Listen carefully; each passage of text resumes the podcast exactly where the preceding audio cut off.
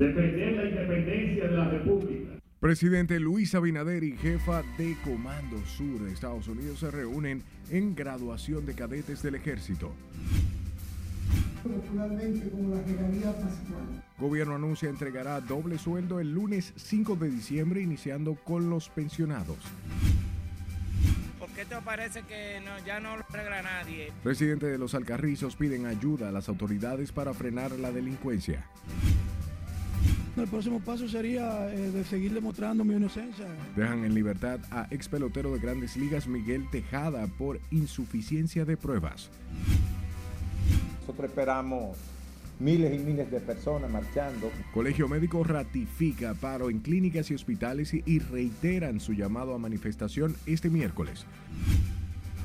Fue ingresado por una neumonía por COVID. Abel Martínez continúa ingresado por neumonía y COVID-19. Médicos aseguran está estable. Estudiantes y docentes son trasladados a centro médico en Barahona tras sufrir una intoxicación por gas.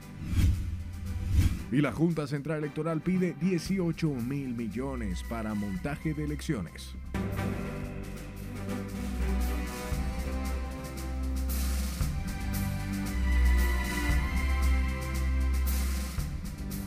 Buenas noches, hora de informarse. Como siempre es un placer llevarles información. De inmediato comenzamos y lo hacemos con el presidente Luis Abinader, quien se reunió este martes con la general cuatro estrellas, Laura Richardson, comandante del Comando Sur de los Estados Unidos, en momentos en que existen ciertas diferencias por deportaciones de haitianos ilegales en el país. También abordaron el tema de los esfuerzos de cooperación y seguridad entre ambas naciones. Juan Francisco Herrera se encuentra en las instalaciones de la batalla de las carreras en San Isidro y nos tiene los detalles. Adelante. Buenas noches. Gracias, buenas noches. Fue con motivo del 178 aniversario del Ejército de la República Dominicana que el primer mandatario encabezó el acto. Defender la independencia de la República. El jefe de Estado habló con la general Richardson, comandante del Comando Sur de los Estados Unidos, tras asistir como invitada a la recepción del acto de graduación de la 61 primera promoción de cadetes del ejército en la Academia Militar Batalla de las Carreras. Se trató la situación haitiana y los temas sobre las donaciones realizadas al país como vehículos militares, barcos y hospitales móviles. La persona también que estoy aquí también para, para también dar la bienvenida a la llegada del Comfort que llegó aquí a las costas dominicanas el pasado domingo. El Comfort es un buque hospital de la clase Mercy, de categoría Mercy, que tiene una capacidad de mil camas y que fue comisionado en 1986. Además, la integración de género, mujeres líderes así como la paz y la seguridad de la región. Asimismo dijo que serán tratados eventos futuros con relación a las fuerzas comando del 2023. Tiene una tripulación militar de más de 200 oficiales y de 850 personal al Estado, el cual van más de 1.200 personas apoyando esta misión. El jefe de Estado estuvo acompañado además por el ministro de Defensa, Teniente General Carlos Luciano Díaz Morfa, y el comandante general del Ejército, Mayor General Carlos Antonio Fernández Onofre, y otras personalidades civiles y militares. La generala está en el país en el marco de la llegada del buque Hospital de la Marina de los Estados Unidos, que realiza labores de asistencia médica a cientos de dominicanos. Los oficiales también recibieron formación en comando y seguridad fronteriza. Vuelvo contigo al estudio. Gracias Juan Francisco por la información. Hablemos del diputado reformista por la romana Pedro Botello quien pidió al gobierno de los Estados Unidos revocar el bloqueo de impuestos contra la central romana, tras asegurar que la medida afecta a más de 25 mil familias que viven de la industria azucarera. El legislador explicaba que conoce más de 40 batalles donde las empresas han mejorado la calidad de vida de sus empleados, razón por la que insistió en la necesidad de que la sanción sea revisada. Una tristeza en estos momentos porque no se corresponde la decisión del Departamento de Aduana y Protección Fronteriza con la empresa Celda Romana. Obviamente, ellos tienen su motivo, tienen sus razones, pero le imploramos, le pedimos que reconsideren esta decisión. Congresista dijo que históricamente República Dominicana y Estados Unidos han tenido relaciones armoniosas que han propiciado un intercambio comercial que solo el pasado año fue de más de 88 mil millones de pesos. A menos de dos días para que culmine el levantamiento de los datos correspondiente a los trabajos del décimo Censo Nacional de Población y Viviendas, solo tres provincias quedan pendientes de completar la cobertura programa estadístico que inició el pasado 10 de noviembre, de acuerdo con las autoridades de la UAN. Laura Amar con estos detalles trabajos técnicos, o sea, verificando eh, asuntos de calidad, controlando, el, es lo que la ventaja de la tecnología nos permite. El censo inicia el conteo regresivo con el desafío de recolectar en menos de dos días la mayor cantidad de datos posibles en las demarcaciones pendientes. Santo Domingo, Santiago y la Altagracia, así como el Distrito Nacional, Pedro Brán y Boca Chica, son las provincias y municipios en donde los empadronadores han intensificado los trabajos para censar las familias y viviendas que aún no han sido registradas en la base de datos de la Oficina Nacional de Estadísticas, de acuerdo al boletín número 12, donde se grafica la proyección del cierre. Ya las otras seis provincias restantes eh, van marchando bien, igual siguen algunas más que otras con, una serie de, retos y desafíos importantes, los cuales estamos eh, eh, gestionando de la, mejor manera posible, gestionando el tema de recursos humanos, que hay, hay empadronadores que han parado o han disminuido el ritmo de, producción en espera de que le caiga la completitud de los, de los, de los viáticos. El director del censo, Víctor Romero, informó además que en relación al pago de viáticos del proceso de levantamiento al 25 de noviembre, se han cargado un total de 72.559 pagos, de los cuales 56.847 han sido cobrados. Un total de 11.529 se encuentran disponibles y 4.183 en tránsito. De hecho, ya iniciamos a producir las nóminas de los honorarios de las provincias que terminaron para, garantizar que se pague oportunamente a ese equipo que trabajó en, esa, provincia. Romero explicó que en los días finales del censo también se han extendido los horarios de empadronamiento para garantizar el éxito del proceso que culmina este 30 de noviembre. La ONE llama a los empadronadores, supervisores y encargados de polígonos que tienen algún retraso en el pago de los viáticos a acudir a sus instalaciones para agilizar el proceso. Laurila Mar, RNN.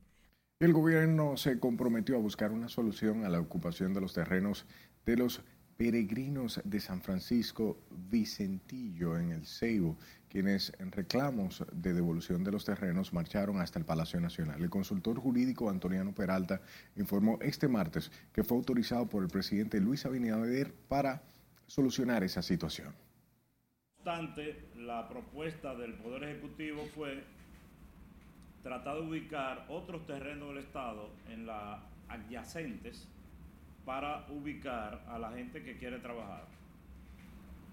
El, Poder Ejecutivo se ha empeñado mucho en esto y el señor presidente y la consultoría, porque nosotros estamos convencidos de que la gente que quiere trabajar y que trabaja la tierra, hay que estimularlo y hay que buscar una solución. La Comisión de los Peregrinos forman parte de los más de 300 campesinos que fueron desalojados de sus tierras el 6 de septiembre de 2018. Y el gobierno dispuso entregar el doble sueldo el próximo 5 de diciembre cuando serán erogados más de 25.300 millones de pesos a los servidores públicos e instituciones descentralizadas. Con estos detalles, Jesús Camilo conocido popularmente como la regalía pascual.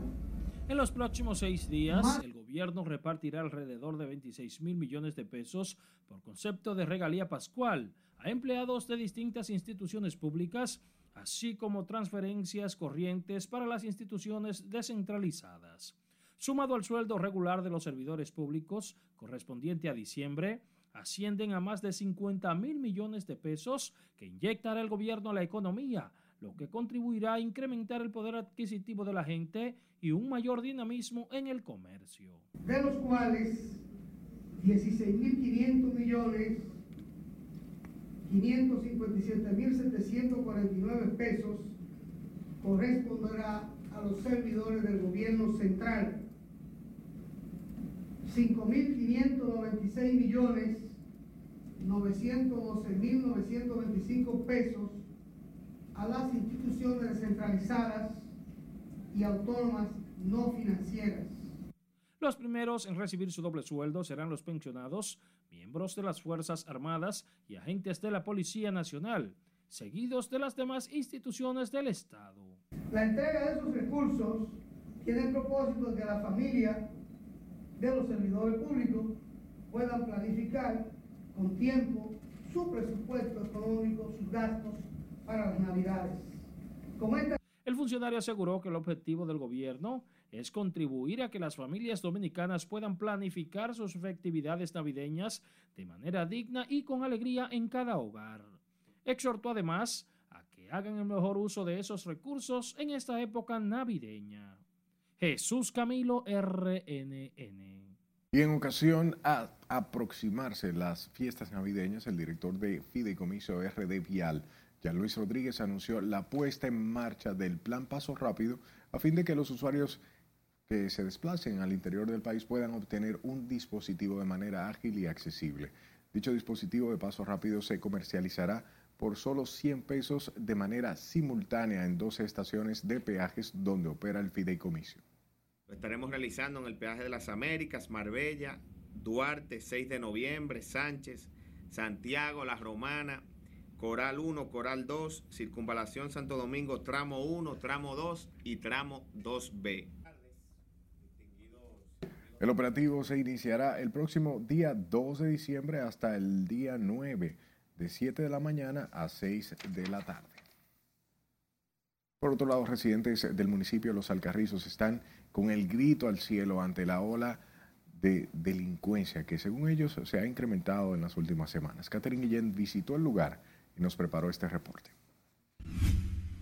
Primeramente hay que pedirle a Dios, porque esto parece que no, ya no lo arregla nadie. Los asaltos, robos y atracos a mano armada se han convertido en el pan de cada día de los alcarrizos. Sus residentes aseguraron que la delincuencia ya se le ha ido de las manos a las autoridades.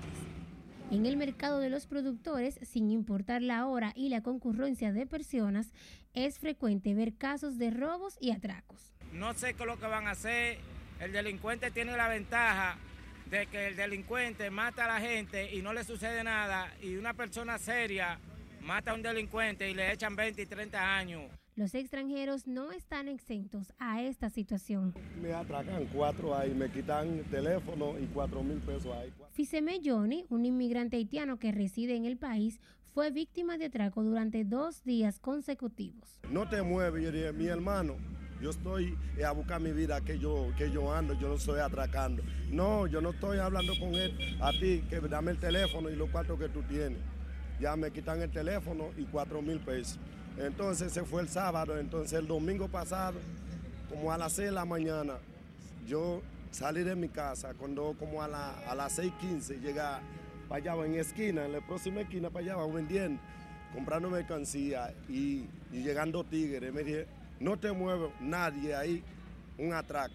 Los comerciantes aseguraron que ante la situación muchos negocios han tenido que cerrar sus puertas antes de la hora pautada para evitar ser atracados por los delincuentes que según indicaron se han incrementado aún más desde el inicio de la temporada navideña. De que se inició la Navidad, está la, los delincuentes acabando.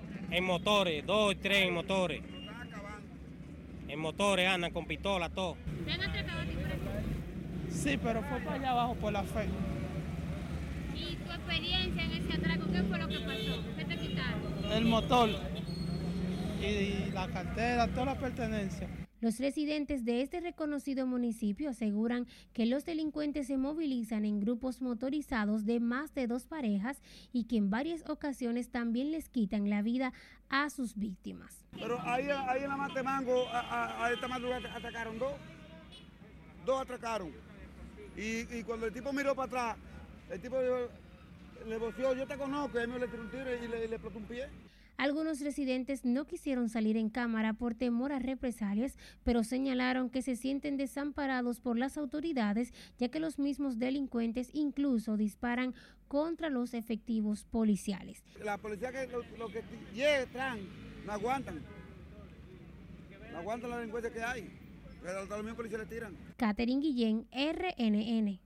A propósito, legisladores de la Fuerza del Pueblo y el Partido de la Liberación Dominicana advirtieron que la inseguridad ciudadana no es culpa de las leyes, sino de la falta de un plan que permita enfrentar el delito. Estos detalles de la mano de Nelson Mateo. La oposición política en el Congreso fustigó las declaraciones del presidente Abinader, según las cuales las leyes garantistas están incidiendo en los niveles de inseguridad que azotan al país. El partido de gobierno y el candidato anunciaron que en un año, dos años, iban a resolver el tema de la inseguridad ciudadana. Esas eran las mismas leyes que existían. Pero esas eran las mismas leyes que existían con los pasados presidentes, con los pasados gobiernos. Esto se ha ido de las manos. Eh, la guerra en contra de la delincuencia. Y la seguridad ciudadana no, no atañe a todo. No es a un PLDista o a un reformista o a un PRMista eh, que un atracador eh, decide atracar. Es a un dominicano. Y nosotros entonces, como estamos sufriendo las consecuencias, debe ser la sociedad dominicana y el gobierno eh, decir, ser sincero, de que no tienen las políticas públicas eh, que puedan dar eh, con efectividad un- un- eh, la solución a, a este, a este problema. El presidente de la Comisión de Justicia de los Diputados, Alexis Jiménez, en cambio dijo que la reincidencia en los delitos es una realidad que, como dice el presidente, hay que tomar en cuenta al momento de evaluar nuevas leyes como el Código Penal. porque este problema de delincuencia es un problema multicausal, multifactorial y lo peor, multiinstitucional, porque aquí tienen que colegir varias instituciones. Esto no es un tema solamente del Poder Ejecutivo que tiene voluntad en enfrentar eh, la criminalidad, Desde la Fuerza del Pueblo, Virgilio Serrano cree que además de las garantías legales, la persecución y el seguimiento a los infractores son parte de la inseguridad. Que se apruebe lo más rápido posible el Código Penal. Yo creo que sí, que hay mucha permisividad y obviamente exigirle un poco más a la Policía Nacional, exigirle más a la Procuraduría General de la República y al Poder Judicial. Creo que todos tienen responsabilidades y parte en que la delincuencia eh, crezca prácticamente de manera desbordada. Los legisladores de oposición esperan que el plan de seguridad puesto en marcha por el gobierno esta vez pueda impactar los altos niveles de criminalidad que afectan al país. Nelson Mateo, RNN. El juez de la Sala Penal de la Suprema Corte de Justicia, Francisco Ortega Polanco, consideró importante la modificación del Código Penal para el combate a la delincuencia y la criminalidad. El magistrado Ortega Polanco indicó que el actual Código Penal, con más de 200 años de vigencia, ha sufrido algunas modificaciones, pero que no ha sido suficiente. Eh, no es solamente de, de atribuible al sistema normativo. Es parte, pudiera mejorarse. Ahora, va mucho más allá. Hay un tema de formación, de educación, de valores, de, de formación familiar, de sustitución de, de- de- de valores eh, eh, tradicionales por nuevas corrientes. O sea, es algo mucho más complejo. El juez de la Suprema Corte de Justicia afirmó que lograr cambiar esos aspectos culturales que inciden sobre el aumento de la criminalidad y la delincuencia llevará tiempo, pero que esto debe también ser trabajado desde el seno de los hogares dominicanos. Encuentre más información como esta que acaba de ver en nuestra página web rnn.com.do, al igual que la red de su preferencia. Ahí está más rápido en sus manos. Arroba noticias RNN. Sus denuncias a este número de WhatsApp 849-268-5705 y escúchenos en podcast. Estamos en Spotify, Apple Podcast y Google Podcast como Noticias RNN. Esta marcha es en demanda de la promulgación de una nueva ley de seguridad social. Es tiempo de nuestro primer corte de la noche. Al volver, Colegio Médico ratifica llamado a huelga este miércoles. Todo esto es el producto de un, un pequeño rebrote que ha habido. Abel Martínez continúa ingresado con neumonía y coronavirus. Y estudiantes y profesores son trasladados de emergencia a un hospital luego de sufrir intoxicación por fuga de gas. Ya regresamos.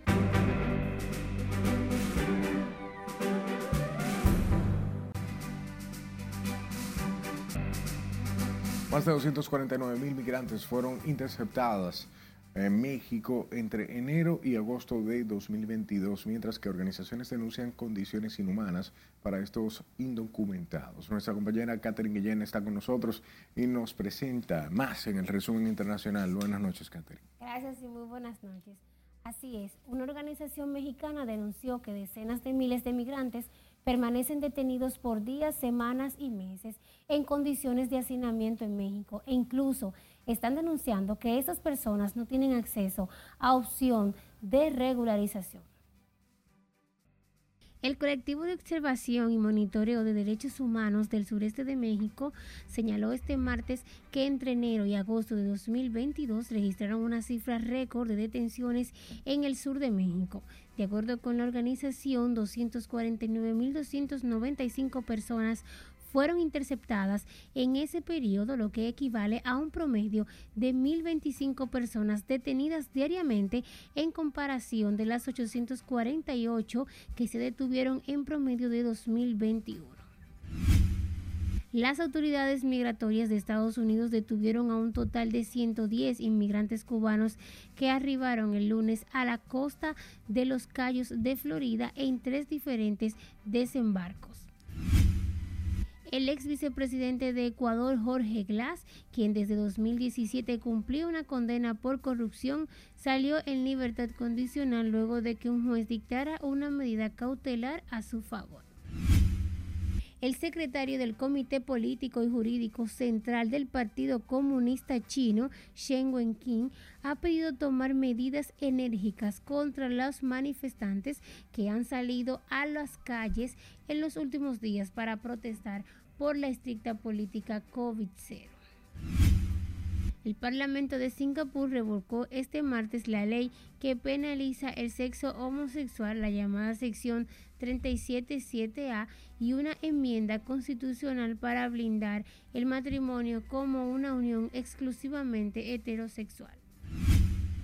Y finalizamos este recorrido internacional con un templo tailandés habitado por cuatro monjes que quedó vacío después de que todos los religiosos dieran positivo por drogas y fueran enviados a un centro por desintoxicación, según indicaron este martes fuentes de la policía.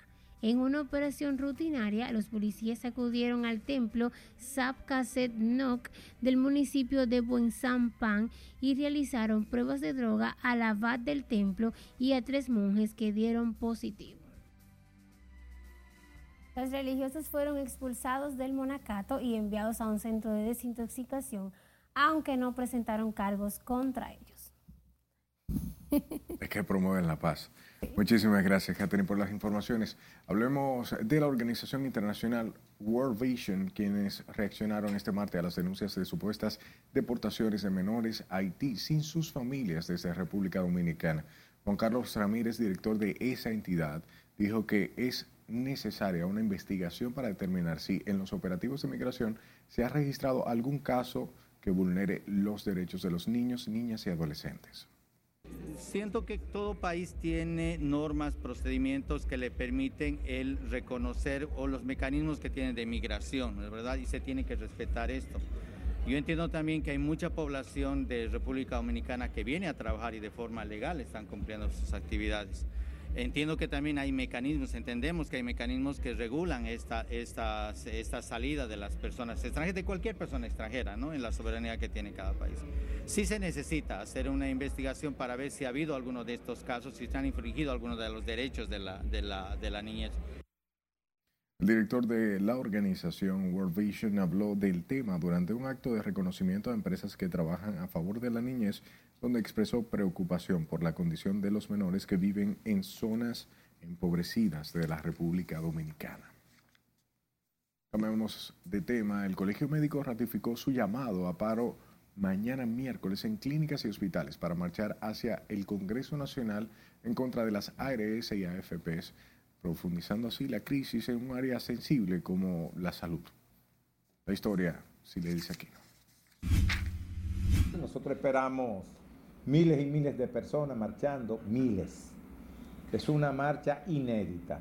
Faltan apenas horas para que se produzcan estas manifestaciones del Colegio Médico que impactarán a miles de dominicanos. Se trata de paros médicos en clínicas privadas y hospitales públicos para marchar en contra de las ARS y AFPs. Esta marcha es en demanda de la promulgación de una nueva ley de seguridad social basada en el derecho de las personas a una salud de calidad y profundamente humana y por pensiones dignas. Una ley por y para la gente, no para un grupo de empresarios que se han enriquecido sobre la base de la estafa y el engaño. Pese a que el gremio médico ha realizado varias marchas, desafiliación y suspensión de servicios a varias ARS, las autoridades y los galenos no arriban a acuerdos. Estamos llamando a un paro respetando las emergencias y los pacientes en estado crítico para que todo ese personal se pueda integrar a la marcha. Los médicos han mantenido la demanda de mejoras en los beneficios que reciben de las administradoras de riesgos de salud por más de dos meses. En las manifestaciones de los médicos junto a decenas de organizaciones se esperan participen más de 20 mil personas. Sila Disaquino, RNN. Sepa que el alcalde de Santiago y postulante a la nominación presidencial del PLD, Abel Martínez, se mantiene hospitalizado en condiciones estables en un centro de salud de esa ciudad luego de presentar dificultad respiratoria asociada a neumonía. Junior Marte nos da los detalles el edil de Santiago y aspirante a la presidencia de la República, se encuentra ingresado en la clínica Unión Médica. Desde ayer presentó dificultad respiratoria, producto de una neumonía, lo que requirió su ingreso. Fue ingresado por una neumonía por COVID y una asma exacerbada, pero las condiciones en el día de hoy son muy estables. Gracias a Dios, como repito, está vacunado, tiene toda su cobertura y eso ayuda a que no fuera una neumonía mayor. Y continuar la medicación que cada uno de nosotros pues va a proporcionarle el equipo médico que lo está viendo. De acuerdo al equipo médico, el alcalde de la ciudad Corazón se mantiene estable bajo observación médica. Ventilando adecuadamente en una habitación que es de aislamiento, pero no está en la unidad de cuidados intensivos. Francisco Javier García, jefe de campaña, confirmó la suspensión de la agenda por el resto de la semana hasta tanto Martínez se recupere porque todo esto es el producto de un, de un pequeño rebrote que ha habido, un, aumento, un incremento en los casos del COVID, exhortar a la población a que tome las medidas para tratar de prevenirse, de cuidarse. Ya hay una, hay una historia en el país en lo que tiene que ver con las medidas preventivas que se deben de tomar, porque sin lugar a duda, según las autoridades, según los datos oficiales, ha venido subiendo. El ingreso de Abel Martínez, afectado por una fuerte dificultad respiratoria, se produce luego de una actividad que encabezó en San Juan de la Maguana. En Santiago, Junior Marte, RNN. Escuche, el día de hoy presenta un considerado incremento en la cifra de la COVID-19 en la República Dominicana, con la suma de otros 322 nuevos contagios del virus, cuya cantidad fue detectada tras realizar unas 2.466 muestras en las últimas 24 horas. En el boletín 985 del organismo, al día de hoy el país tiene 1.931 casos activos con una positividad diaria de 18.89%, mientras que la ocupación hospitalaria es de 1.1%. Según el informe oficial, el país debe estar atento por el repunte de la enfermedad en las últimas cuatro semanas. La Secretaría de Salud del Partido de la Fuerza del Pueblo denunció este martes el deterioro que presenta el sistema hospitalario de la región este del país. Pidieron una mejor integración de los servicios de ese sector, subrayando el sistema de emergencia 911. El Hospital Antonio Musa, principal establecimiento de salud de la región, atraviesa una deplorable situación caracterizada por alta contaminación e insalubridad por falta de insumos y personal de limpieza, alimentación de mala calidad a los pacientes, al personal de salud, incluyendo a los médicos residentes. La organización política ofreció los detalles en rueda de prensa donde exigió a las autoridades intervenir de manera urgente en la situación para así garantizar el acceso a la salud de los habitantes de la región este. Por otro lado, representantes de organizaciones femeninas en San Juan calificaron de alarmante el alto número de mujeres asesinadas y agredidas por sus exparejas en el país, por lo que consideran necesario arreciar la lucha contra la violencia intrafamiliar. Nos cuenta más Julio César Mateo. Para las defensoras de los derechos de la mujer, la lucha contra la violencia intrafamiliar no solo debe tenerse presente en el mes de noviembre. Es sencillamente crear conciencia, crear conciencia en todos los hogares de la República Dominicana de que sí es posible vivir sin violencia. Afirmaron que los feminicidios no solo afectan a las familias más carenciadas económicamente, sino también en la clase alta. Bueno, no podemos decir que hay una zona roja porque se da, esto se da en todos los estratos de la sociedad, en los barrios marginados y también en la clase media, pero dentro de, los sectores que queremos impactar de manera especial está Guachupita y Villa Liberación. Destacaron las medidas tomadas por el gobierno del presidente Luis Abinader para evitar los feminicidios y proteger a las mujeres víctimas de violencia de género. Tenemos servicios legales y servicios psicológicos gratuitos para las mujeres y sus familias.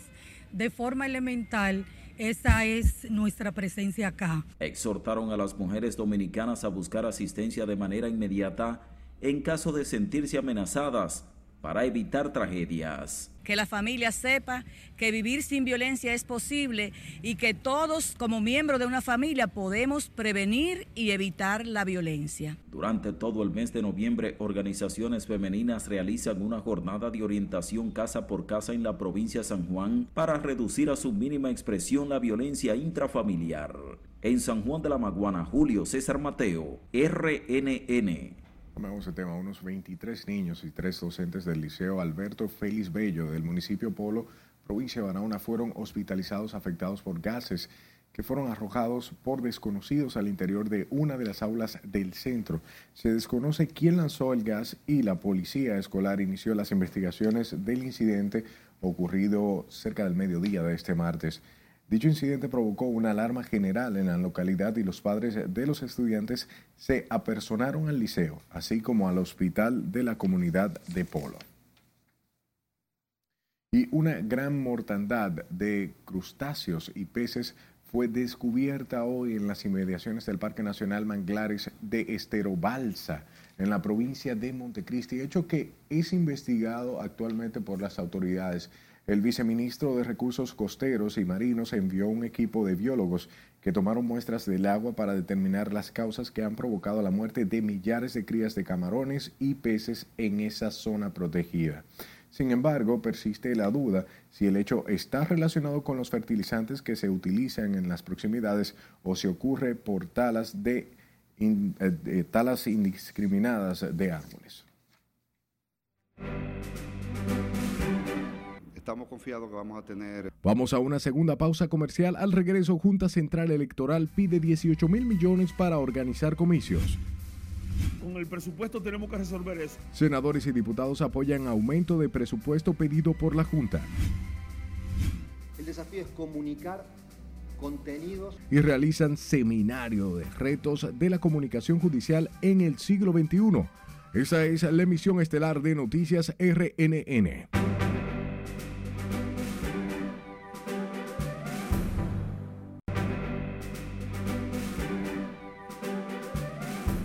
Muchas gracias por su tiempo. Hablemos de los senadores y diputados quienes apoyaron que la Junta Central Electoral se le aumente el presupuesto del próximo año como garantía de éxito y transparencia en el montaje de las próximas elecciones.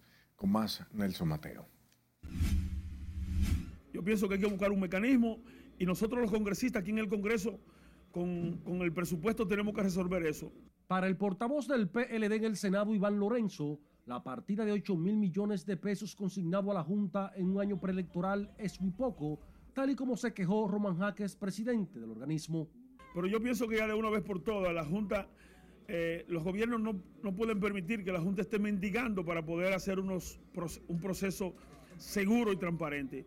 El máximo organismo de elecciones solicitó una partida de 18 mil millones de pesos para el próximo año de los cuales en el presupuesto se los asignó el 40%. Claro, en el presupuesto nacional está la partida de la Junta Central Electoral y no puede haber democracia si no hay transparencia. Y no puede haber transparencia si no están los recursos necesarios y suficientes para que se pueda hacer un proceso limpio. Así que nosotros estamos de acuerdo que se entregue el monto, obviamente que se fiscalice a través de la Contraloría General de la República, a través de la Cámara de Cuentas y a través del Congreso Nacional. El presidente de la Junta, Roman Jaques, al presentar el calendario que marca la ruta del montaje de los comicios del 24, advirtió que la falta de un presupuesto mayor atenta contra el éxito de los comicios venideros. Yo le pido al doctor Jaques que baje un poco el lenguaje, porque eso de atenta es algo sumamente eh, fuerte que no, no creo que ese sea el estilo ni la forma de dirigirse. Yo entiendo que nadie quiere atentar contra el proceso, de ninguna manera, eso es atreverse mucho. Me parece que respetuosamente tienen su derecho a ellos solicitar, como no, pero eso de atentar, él utilizó ese término. Claro, claro, claro. Bueno, pues yo pienso que es muy duro y además un poco extralimitado. Según el calendario del órgano de comicios para las elecciones del 2024, quedó pautado para febrero las elecciones de los alcaldes, directores de distritos municipales y regidores, mientras que para el 19 de mayo la presidencial y congresuales, un total de 4.200 candidaturas en todo el país. Nelson Mateo, RNN. A propósito, la Junta Central Electoral estima que para el presupuesto del 2023 se necesitan unos 18 mil millones de pesos por tratarse de un año preelectoral. El organismo explica que tienen que realizar las primarias de los partidos y el montaje de las elecciones del 2024, que se inicia el año antes del proceso.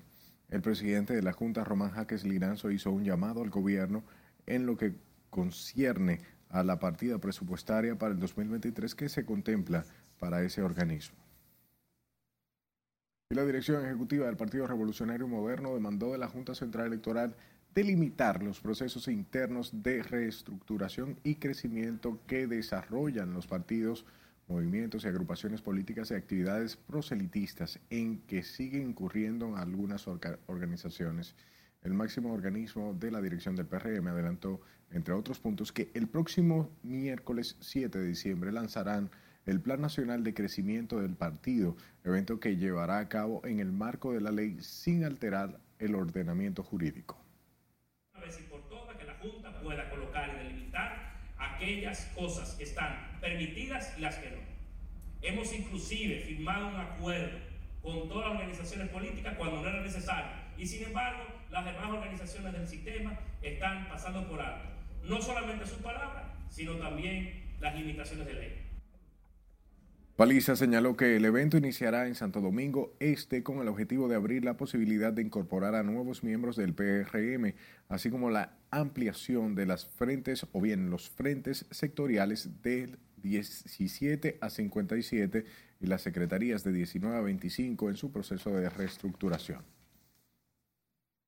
Hablamos de jueces y expertos en comunicación judicial quienes destacaron la importancia de lograr una comunicación asertiva con la población. Entienden que se debe lograr que la ciudadanía comprenda las sentencias emitidas por los tribunales, que es uno de los mayores retos del Poder Judicial, y los periodistas adscritos a la fuente. El desafío es comunicar contenidos relativamente complejos a un auditorio cada vez más heterogéneo a través de formatos muy breves y multimedia. ¿sí? Esto, este es el desafío, este es el problema. Tenemos una comunicación compleja, lo, lo charlábamos recién en una, en una entrevista periodística. Los problemas son complejos, pero no tienen por qué ser opacos. los podemos explicar. Todos los temas que resuelve el Poder Judicial suceden en la sociedad la sociedad no solamente los entiende, sino que los vive. Después de la codificación técnica para la respuesta judicial, hay que devolverlo en los mismos términos eh, en los que llegó y para eso está la comunicación judicial y ese es su principal desafío. El Poder Judicial realizó el Seminario Internacional Retos de la Comunicación Judicial en el siglo XXI, dirigido a periodistas, líderes de opinión, académicos, abogados y jueces. Yo me he sentido feliz porque me gusta mi profesión, me encanta como reportero gráfico. Llegó el momento de nuestro último corte de la noche. Al volver, reporteros gráficos celebran su día pidiendo mejoras salariales. Ser protagonista, ser articuladores, tener capacidad Bellas Artes y Desarrollo Fronterizo firman acuerdo para fomentar arte y cultura. Y Juan Luis Guerra denuncia le roban equipos de trabajo en Colombia. No le cambie.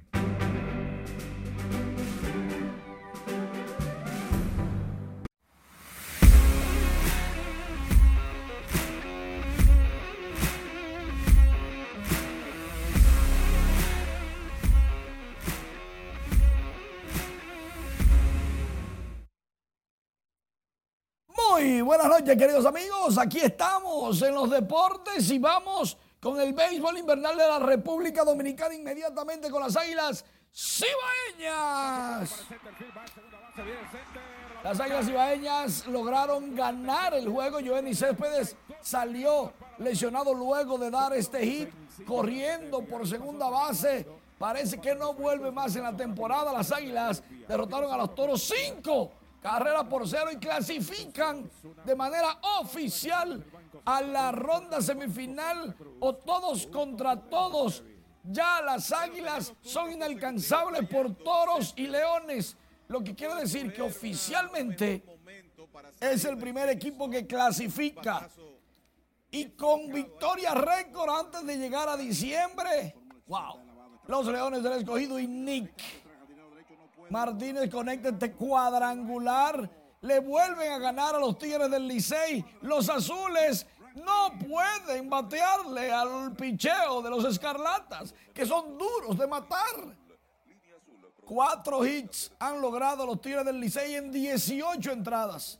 Y gracias a Ronnie Mauricio, no fueron blanqueados porque luego de dos bases por bolas, el super prospecto de los metros conectó enorme cuadrangular que cayó en la Plaza de la Salud. Claro que no fue suficiente y el juego terminó cinco carreras por tres, ganando los Leones su juego número 13 con 24 reveses. Sigue en el sótano, pero a dos juegos de la clasificación. Los Tigres tienen su número mágico en 5 para clasificar oficialmente al round robin y cometieron dos errores, cosas raras. Rainer Núñez de las Estrellas, enorme tablazo de cuadrangular que cayó arriba de una casa que está después de la calle, después del play. ¡Qué palo! La mandó el morro de Montecristi Núñez. Y las estrellas comandando el juego fácil. Cuatro carreras por dos y buscando ampliar ventaja. Las estrellas están en la cuarta posición solitas. Ahora bien, esto es lo malo del juego que a veces hay situaciones. Urrutia bateó, le dio una línea en el pómulo a Las Blanco, también cubano. Al cubano, eso fue el lunes, y este martes lo tuvieron que someter a cirugía facial. Urrutia no pudo seguir jugando luego de eso porque entre lágrimas pidió que lo sacaran. Son muy amigos, incluso jugaron en Cuba. Urrutia y Blanco para todo esto, no hay órganos vitales dañados, pero sí una reconstrucción del lado derecho del jugador fue necesaria. Salió bien, solo que hay que esperar de 45 días mínimos para ver la recuperación de Blanco, que lanzador importado al fin tiene lamentablemente que llevarse esa experiencia amarga de la Liga Dominicana de Béisbol. Miren a Urrutia, toda una serie, una película, la cara de Urrutia lamentando el hecho. Parte del juego. Las ligas dominicana y mexicana del Pacífico suscriben acuerdos de colaboración y de acciones conjuntas. En pocas palabras, estas dos ligas quieren que el comisionado de béisbol, que es dominicano, cambie. La Lidón quiere que el dominicano cambie, se vaya, sea otro presidente, no entiende. Pero bien, hicieron un pacto. Los Santos de Houston presentan a José Abreu como su nuevo primera base. Nueva adquisición. Los Astros son los campeones de las grandes ligas. Y le han dado una musa. Han relajado a Julián Gurriel, que también es cubano, igual que José Abreu. Y con esta firma de 58 millones y medio se queda en el aire. Gurriel. Los finales de Qatar, Senegal, Holanda, Estados Unidos e Inglaterra ganaron y avanzaron a octavos de final o la ronda de 16. ¿Qué juegazo ganó Estados Unidos? ¿Qué juegazo? En nuestra página web rnn.com.de tenemos un artículo muy especial. Dejan en libertad al ex pelotero Miguel Tejada. Todos los detalles y por qué fue dejado libre, cómo va el proceso de Miguel Tejada, lo pueden tener en nuestra página web y redes sociales para que estén bien informados de lo que está aconteciendo en República Dominicana y más allá. No solamente de deportes, muchas cosas más. Entre ellas, entre ellas. El meme que me dijiste ahorita.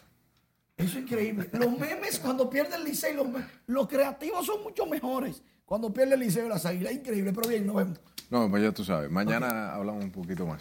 El Círculo de Reporteros Gráficos de Televisión celebró este martes con una ofrenda floral en el altar de la patria un aniversario más de su gremio y la labor que diariamente ejercen cientos de profesionales en esa área. Y como nos cuenta Escar Guchardo, en la siguiente historia los camarógrafos aprovecharon la ocasión para pedir un aumento salarial y pensiones solidarias. Yo me he sentido feliz porque me gusta mi profesión, me encanta como reportero gráfico. Los profesionales del lente audiovisual en la República Dominicana celebran hoy su día destacando la importancia de la labor que ejercen en los medios de comunicación para informar a la población. Entre ellos está Francisco Alberto Meriño, camarógrafo de esta planta televisora que durante 38 años ha trabajado detrás de cámaras satisfecho de su labor pese a las limitaciones y riesgos de su profesión uno lo lleva en la sangre, esta profesión, uno lo que hace es informar a la ciudadanía. Pues nosotros tenemos que estar en, mientras muchos están en su casa en Navidad cenando, disfrutando, nosotros estamos en la calle buscando las informaciones, llevando la información a la gente para que la gente sepa más o menos lo que está ocurriendo, lo que está pasando. Pero te digo, lamentablemente hay muchos compañeros en nosotros que están enfermos. Los reporteros gráficos son un pilar importante y esencial que abogan por mejores condiciones que empujen mayores conquistas de su clase.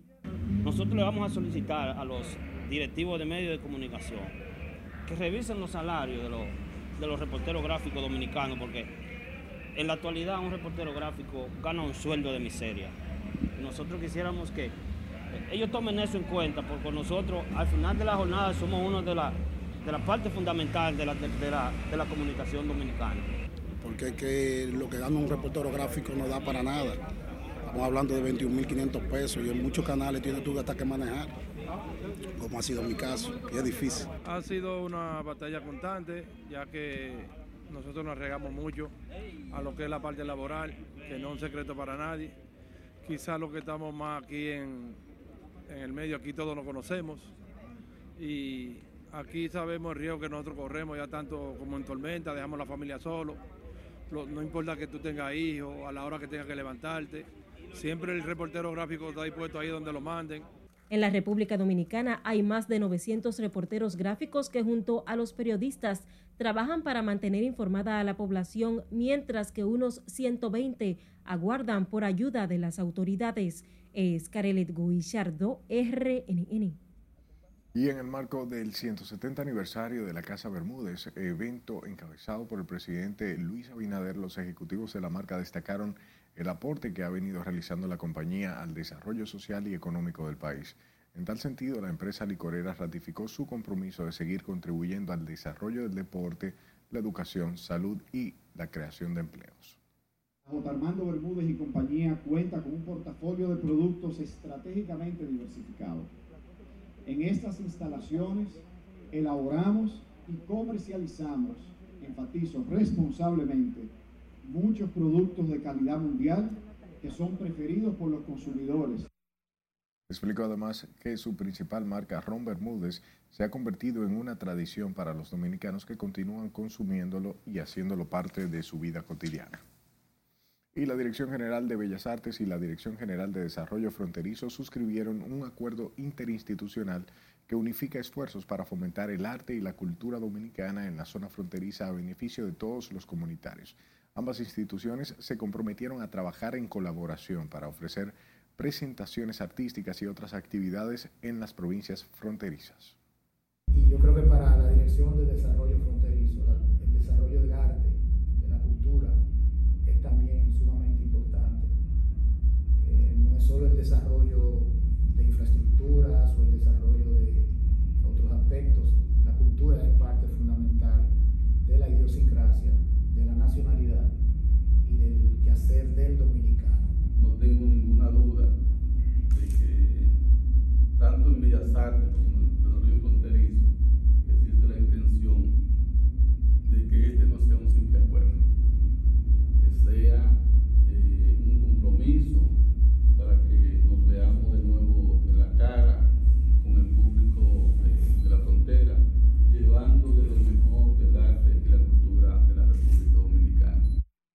Este acuerdo de cooperación servirá para difundir los valores culturales de manera especial en la zona fronteriza con el objetivo de que renazca la cultura con proyectos afines al arte en el ámbito de la música, la danza, el arte visual, el, art, el teatro, el folclore, entre otras ramas de las bellas artes.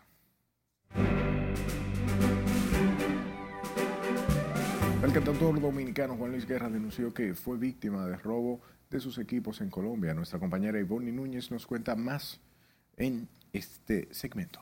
Muchísimas gracias y buenas noches. Tal como adelantas, también Juan Luis Guerra ofreció una recompensa para quienes le devuelvan dichos equipos.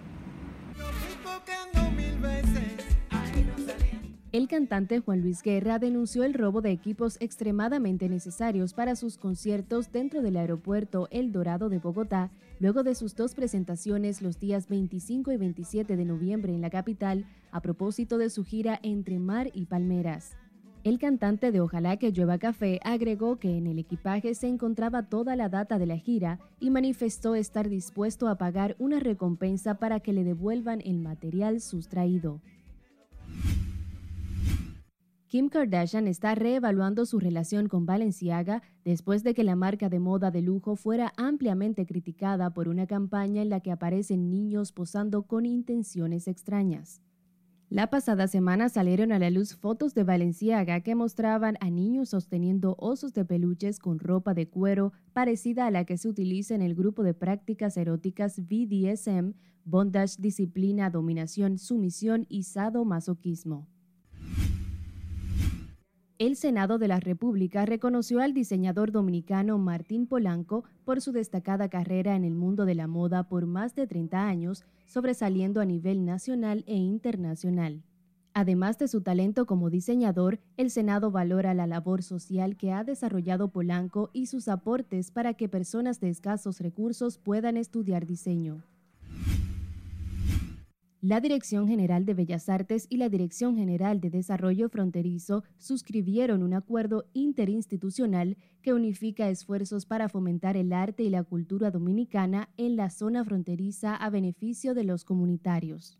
A partir de este convenio firmado por Mario Lebrón, director general de la DGBA, y Ramón Pérez Tejada, director general de la DGDF, ambas instituciones se comprometen a trabajar durante un año en estrechar colaboración para ofrecer presentaciones artísticas y otras actividades académicas, docentes y de difusión de la cultura en todas las provincias fronterizas.